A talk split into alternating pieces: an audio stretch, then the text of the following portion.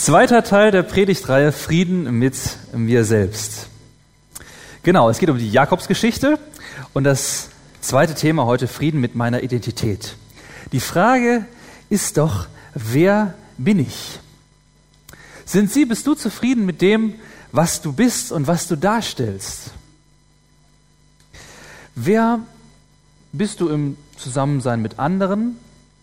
Aber wer bist du auch, wenn du allein bist, wenn du einfach nur du selbst bist?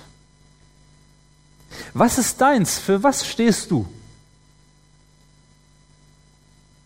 Eine Frage, die der Jakob in der Geschichte, die wir gleich lesen werden, für sich noch nicht so ganz geklärt hatte. Er wusste noch nicht, wofür er steht. Und das bringt ihn ins Schleudern. Er wird so ein Stück zum Spielball. Hast du ein gefestigtes inneres Selbst? Wie so, wie so ein stabiles Haus, das ja so sich von den verschiedenen Seiten angucken lässt und das ähm, ja so von den verschiedenen, man hat ja also verschiedene Rollen, sage ich mal, die man einnehmen muss, aber der doch dann ein Haus, das doch fest verankert ist, fest steht, tiefe Überzeugungen und Vergewisserungen, die dir Stabilität geben die auch mal ein Scheitern aushalten oder ein böses Wort oder auch ein überschwängliches Lob oder auch eine Krise? Bringt sie, bringt dich das aus dem Gleichgewicht? Ich glaube, viele von unseren persönlichen und auch zwischenmenschlichen Problemen sind darauf zurückzuführen, ja, dass der ein oder andere Trägerbalken unseres inneren Hauses ins Wanken geraten ist. Ein beleidigtes Zurückziehen, ein egozentrisches Aufplustern, eine innere Panik, ein Wutanfall. Manchmal stehe ich innerlich fest, aber manchmal merke ich, da komme ich auch ins Wanken. Man sagt, dass die Identität eines Menschen besonders in der Pubertät und so in der jungen Erwachsenenphase sich ausbildet. Also so zwischen ja, 14 und 25. Es wird festgelegt, das bin ich, dafür stehe ich, das kann ich, so will ich sein, das mag ich und das nicht. Kleines Experiment. Wenn Sie älter sind, als 25 oder so, ja, überlegen Sie mal, was für einen Musikgeschmack Sie haben. Ja, und welcher Zeit der vielleicht so, auf welche Zeit der so weist, ja, der Musikgeschmack. Gerade in der Jugend ist man umso mehr am Lernen, was man kann und ist. Umso mehr braucht man in diesen Momenten den Spiegel durch andere. So dieses, was denkst du eigentlich, wer ich bin? Was mich ausmacht? Je nachdem, wen man fragt, kommen dann natürlich unterschiedliche Antworten. Und fertig ist man mit seiner, mit der Entwicklung seiner Identität leider nie ganz. Vielleicht ist man ein bisschen gefestigter irgendwann, aber jede Veränderung, die im Leben kommt, bringt auch wieder die Frage neu auf, wer bin ich eigentlich? Gucken wir uns den Jakob an, ein sehr junger Kerl. Was ihm seine Freunde gespiegelt haben, wissen wir leider nicht, aber ja, so erste und besonders prägende Ansprechpartner für die Frage, wer bin ich, sind natürlich die Eltern. Was haben deine Eltern dir gespiegelt, wer du bist? Das wird heute im positiven wie im negativen sicherlich auch dein Selbstbild prägen. Und von Jakob, da heißt es, Esau wurde ein Jäger und streifte auf dem Feld umher, Jakob aber ein gesitteter Mann und blieb bei den Zelten. Und von Jakobs Vater heißt es dann, Isaak hatte Esau lieb und aß gerne sein Wildbret, Rebekka aber, seine Mutter, hatte Jakob lieb. So endete der Text von letzter Woche und so beginnt im Grunde unser heutiger Text in 1. Mose 27. Und es begab sich, als Isaak alt geworden war und seine Augen zu schwach zum Sehen wurden, rief er Esau, seinen älteren Sohn, und sprach zu ihm, Mein Sohn. Er beantwortete ihm, hier bin ich. Und er sprach, siehe, ich bin alt geworden und weiß nicht, wann ich sterben werde. So nimm nun dein Gerät, Köcher und Bogen und geh aufs Feld und jage mir ein Wildbret und mach mir ein Essen, wie ich's gern habe, und bring mir's herein, dass ich esse, auf das dich meine Seele segne, ehe ich sterbe. Also hier ist mal wieder eine Sonderbehandlung für den Esau. Zum einen ist der Esau der Erstgeborene und deshalb möchte Jakob, möchte Isaak dem Esau auch einen besonderen Segen weitergeben. Dazu aber darf er noch glänzen mit dem, was er besonders gut kann, nämlich jagen. Das ist leider was, was dem Jakob überhaupt gar nicht liegt.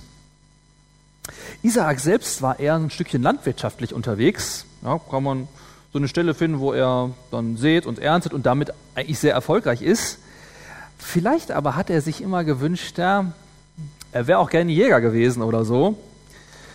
Sein Sohn jedenfalls, der Esau, entspricht genau diesem Ideal. Der Jakob halt nicht. Was ist die unausgesprochene Antwort des Vaters auf Jakobs Frage, wer bin ich? Ja, du bist eben ein schlechter Jäger. Und damit leider nicht ganz so liebenswert wie dein Bruder. Isaak hatte Esau lieb, hatte Esau lieb und aß gern sein Wildbrett. Der Jakob fiel hinten runter.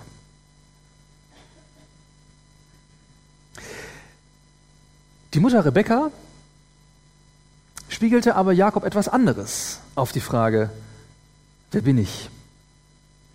Da heißt es im Text weiter, Rebekka aber hörte diese Worte, die Isaak zu seinem Sohn Esau sagte. Und Esau ging aufs Feld, dass er ein Wildbret jagte und heimbrächte. Da sprach Rebekka zu Jakob, ihrem Sohn, siehe, ich habe deinem Vater mit Esau, deinem Bruder, reden hören. Bringe mir ein Wildbrett und mache mir ein Essen, dass ich esse und dich segne von dem Herrn, ehe ich sterbe. So hör nun auf mich, mein Sohn, und tu, was ich dich heiße. Geh hin zu der Herde und hole mir zwei gute Böcklein, dass ich deinem Vater ein Essen davon mache, wie er es gerne hat. Das sollst du deinem Vater hineintragen, dass er es esse und dass er dich segne vor seinem Tod. Die Mutter sagt ihm im Grunde auf die Frage, wer er ist, du bist ein cleverer Bursche und du kannst alle austricksen, selbst deinen Vater.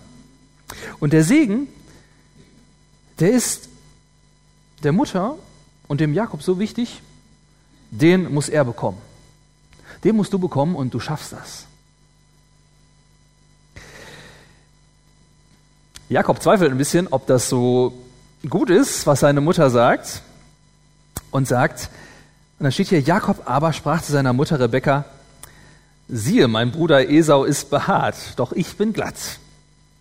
So könnte vielleicht mein Vater mich betasten und ich würde vor ihm dastehen, als ob ich ihn betrügen wollte und brächte über mich einen Fluch und nicht einen Segen. Da sprach seine Mutter zu ihm, Dein Fluch sei auf mir, mein Sohn. Gehorche nur meinen Worten, geh und hole mir. Da ging er hin und holte und brachte es seiner Mutter.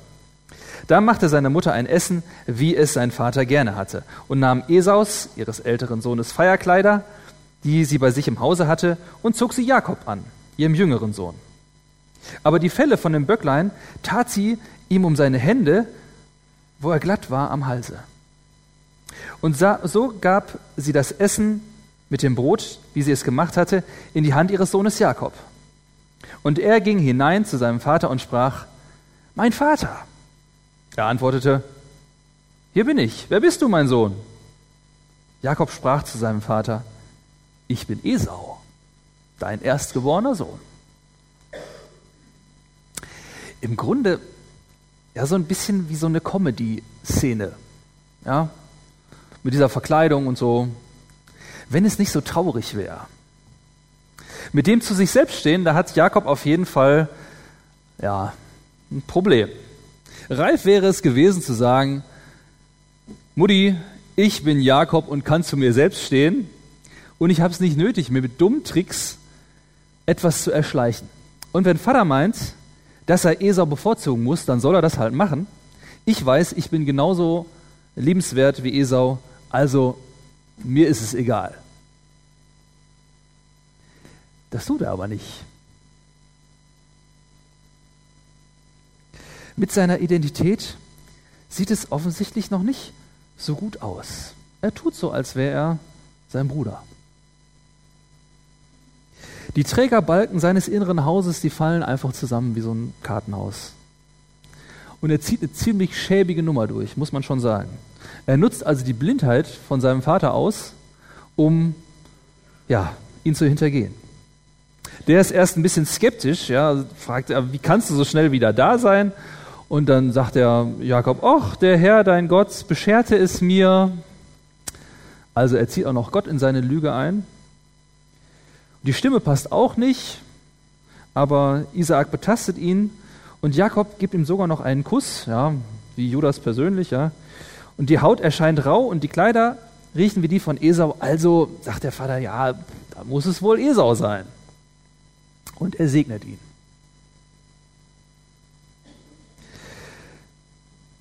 Allerdings ein sehr kurzer Triumph. Von Anfang an war ja klar, dass die Kiste auffliegen muss, wenn der Esau zurückkommt. Und der Vater Isaac ist entsetzt über das, was Jakob ihm da angetan hat. Und der Esau, der rast völlig aus, will seinen Bruder umbringen und ähm, ja, sobald Vater nicht mehr da ist, sagt er, da ist der Jakob, bringe ich den Jakob um. Und auch er hat eine Antwort auf die Frage von Jakob, wer bin ich? Er sagt, er heißt mit Recht Jakob oder vielmehr Akab, was so viel heißt wie Betrüger. Er sagt ihm, du bist ein Betrüger.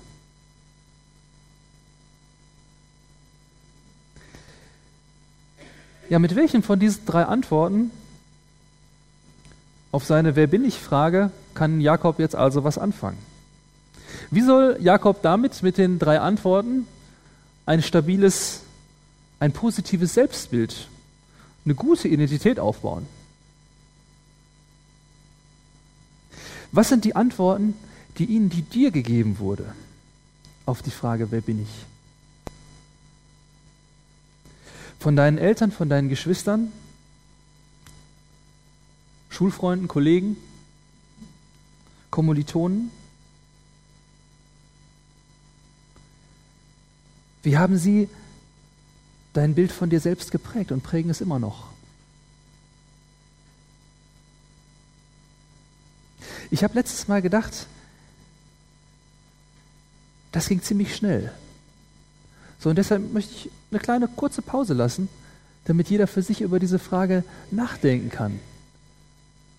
Wer bin ich? Was wurde mir gesagt? Wie wurde das Bild von mir selbst geprägt? Und wie haben andere es jetzt noch ja geprägt? Ich lasse einen kleinen Moment zum Nachdenken.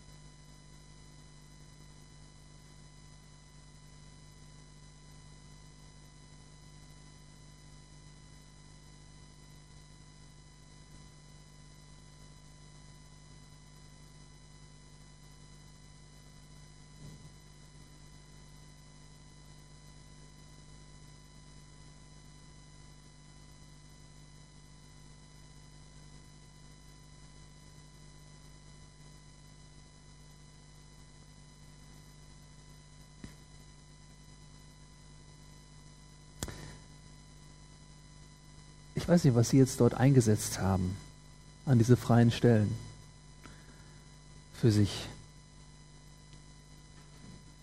auf diese Frage, wer bin ich? Was waren die verschiedenen Antworten, die du bekommen hast? Für den Jakob gab es im Grunde noch eine Antwort auf seine Wer bin ich Frage. Die war ihm allerdings schon vor seiner Geburt gegeben worden. Da hatte Gott seiner Mutter Rebekka gesagt, dass beide Söhne Stammväter für ein ganzes Volk werden sollten. Und das von Jakob sollte sogar noch größer werden als das von Esau. Gott hatte ihm etwas Gutes über sein Leben gesagt, das sich dann später bewahrheiten sollte. Und wenn er das geglaubt hätte, dann hätte er vielleicht diese ganze Maskerade gar nicht gebraucht. Er hätte sagen können, ich bin Jakob, ein echt einzigartiges, erwünschtes Geschöpf Gottes. Aber er glaubt Gott nicht, denn es ist nicht sein Gott, sondern es ist der Gott seines Vaters. Er sagt, der Herr, dein Gott, hat mir das Wild vor die Flinte geschickt. Es ist nicht seiner. Darf Gott dir Antwort auf die Wer bin ich Frage geben? Seine Wahrheit über deine Identität. Sollte Gott nicht am besten wissen, wer du bist und was er sich dabei gedacht hat, als er dich erschaffen hat?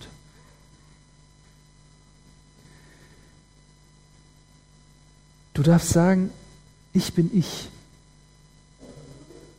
Ein echt einzigartiges, erwünschtes Geschöpf Gottes. Das macht deinen Wert aus und das darfst du allen falschen Wer bin ich Antworten entgegenstellen. Was macht wertvoll? Kassel ist ja eine Kunsthochburg und da kann man es vielleicht am besten an der Mona Lisa erklären. Was macht wertvoll? Also Materialwert von dem Ding würde ich jetzt mal sagen, ja, 21,80 Euro oder so. Ein Eimer Farbe, Leinwand, ein bisschen Holz. Das ist sicherlich das teuerste der Rahmen, würde ich mal vermuten. Aber ihr geschätzter Wert, den ich so im Internet gefunden habe, also so bei einer Milliarde geht das los und dann, also dann gibt es noch irgendwelche utopischen Schätzungen. Äh, ja, warum ist das Ding so wahnsinnig teuer? Wie kommt es, dass etwas so wertvoll sein kann? Man könnte vielleicht drei Dinge nennen. Erstens, es ist echt. Ja? Es steckt ein großer Künstler dahinter. Das zweite, es ist einzigartig. Es ist also, was selten ist, also es kann nur teuer werden, was selten ist. Was, was jeder hat, wird nicht teuer. Und drittens, erwünscht. Jemand ist bereit, sehr viel dazu, dafür zu geben, ja, Angebot und Nachfrage. Und das erste ist echt. Wenn ich mich mit dem Wert eines Kunstwerks beschäftige, ist die Frage, so, wer hat's gemacht? Und bei der Mona Lisa ist ein toller bekannter Künstler dahinter, Leonardo da Vinci. Ein Genie seiner Zeit, ein Erfinder, ein toller Maler. 2009 ist eine alte Zeichnung entdeckt worden. Es war was Tolles aus dem 16. Jahrhundert und ein paar tausend Euro wert. Ja. Und dann hat man aber bemerkt, dass das nicht einfach nur eine alte, tolle Zeichnung ist, sondern dass die von Leonardo da Vinci kommt. Und zack war der Wert bei ein paar Millionen Euro. Da ist die Frage, wer hat es gemacht? Und da dürfen wir sagen, ich bin ein Geschöpf Gottes. Wer hat es gemacht? Du bist ein Kunstwerk des kreativsten und gewaltigsten Künstlers überhaupt. Und in der Bibel, da steht in Psalm 139 zum Beispiel, du Gott hast mich geschaffen mit Leib und Geist, mich zusammengefügt im Schoß meiner Mutter. Und in dem Moment, als der Beter hier so dran denkt, dass er ein Geschöpf Gottes ist, da fängt er an zu schwärmen. Du hast mich zusammengefügt. Dafür danke ich dir. Es erfüllt mich mit Ehrfurcht.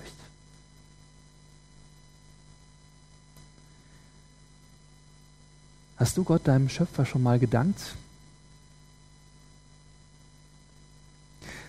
Hast du diese Bewunderung, Ehrfurcht?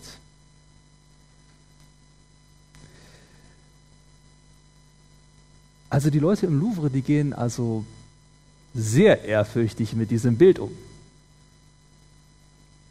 Das wird nicht, also das steht unter Panzerglas und das wird auch nicht angefasst, ja, wenn dann nur am Rand, wenn überhaupt, wenn es mal nötig ist, mit Handschuhen und so weiter und so weiter. Haben Sie, hast du eigentlich Ehrfurcht vor dir selbst? Wie gehst du mit dir selbst um? Ich ertappe mich manchmal, wie ich auf mich schimpfe, ja. Wenn mir irgendwas nicht gelingt oder so, dass ich denke, Mensch, Idiot, bist schon wieder zu spät und so, ne? Ich glaube, ich würde aber mit anderen Leuten würde ich aber so nicht reden. Wie ist das mit der Ehrfurcht vor dir selbst? Gibst du auf dich acht? Dafür danke ich dir, es erfüllt mich mit Ehrfurcht. An mir selbst erkenne ich, steht dort im Psalm 139, alle deine Taten sind Wunder.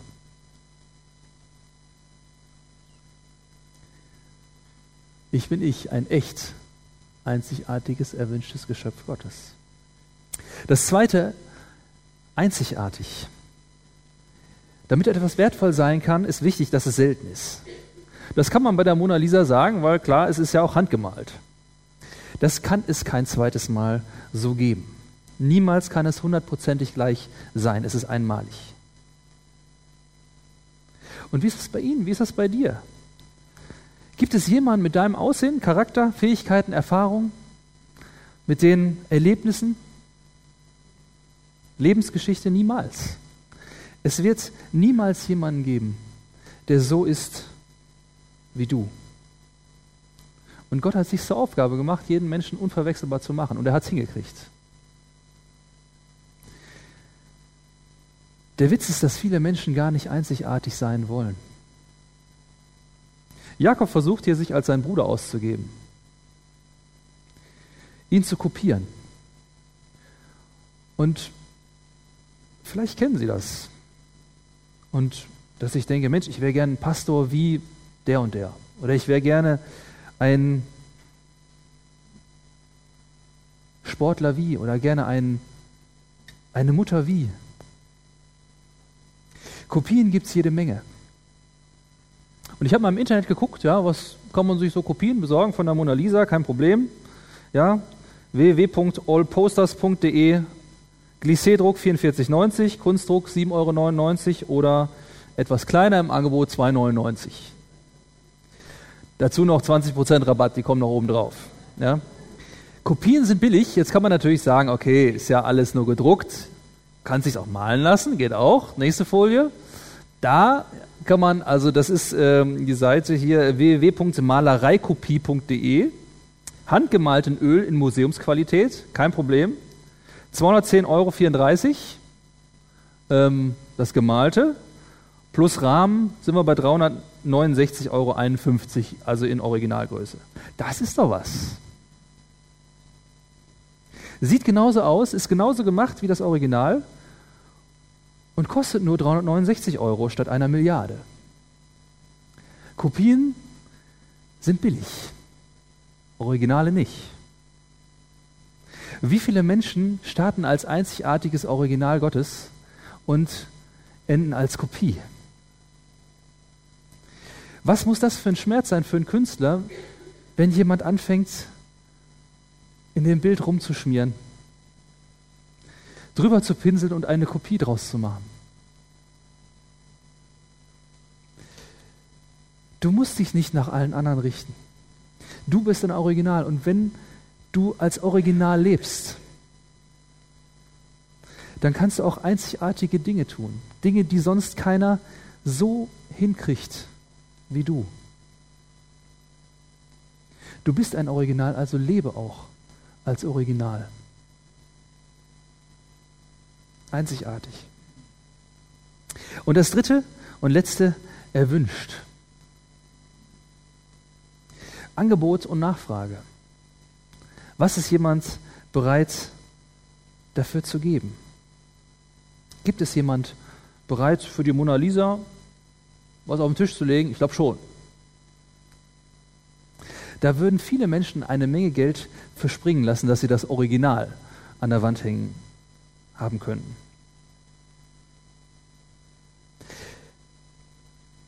Und Jesus hat sein Leben eingesetzt,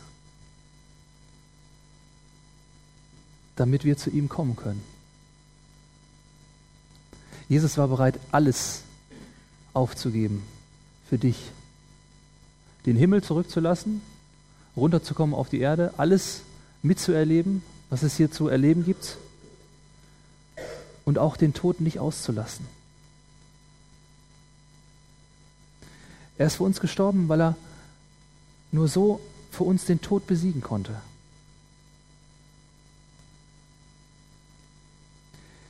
Und ich glaube, als er gesagt hat, es ist vollbracht, ich glaube schon, dass er dann auch an dich gedacht hat in dem Moment. Und dass er sich gefreut hat, dass du nun die Möglichkeit hast, bei ihm zu sein. Wie unglaublich wertvoll müssen wir, musst du, muss ich Gott sein. Und das sehen wir an Jesus. Und wenn wir das wirklich verstehen, dass wir so wie wir sind und so wie ja, der Jakob hier auch auftaucht und was ja, was der Jakob da für eine, für eine Show abzieht, es wäre nicht nötig gewesen. Es wäre, er hätte eine innere Stabilität haben können, ein inneres, ein inneres stabiles Haus, wenn wir, wenn wir das wirklich tief im Herzen verstehen können. Ich bin ich, ein echt einzigartiges, erwünschtes Geschöpf Gottes. Und ich glaube, dieser Prozess, dass wir das in unser Herz hineinlassen, der kann sehr lang sein. Und bei Jakob hat dieser Prozess sehr lange gedauert. Und er war auch nie abgeschlossen, bis zu seinem Tod nicht. Aber lass uns anfangen damit, uns diese Sache zusagen zu lassen von Gott. Zu sagen, jawohl, ich, mich, ich möchte mich nicht mehr verstecken, nicht mehr zurückziehen. Ich möchte mich nicht mehr klein machen. Und ich will Gott nicht mehr vorwerfen, dass du bei mir etwas falsch gemacht hättest. Nichts, nichts soll uns mehr trennen. Ich will lernen, mich anzunehmen. Und vielleicht, wie der Psalmbeter auch sagt, ich danke dir, dass du mich toll gemacht hast. Ich will als Original an deiner Hand durchs Leben gehen, als dein Original.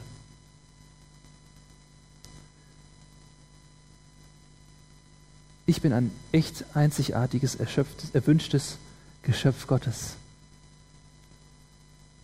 Das darfst du dir zusagen lassen von Gott. Ich möchte beten.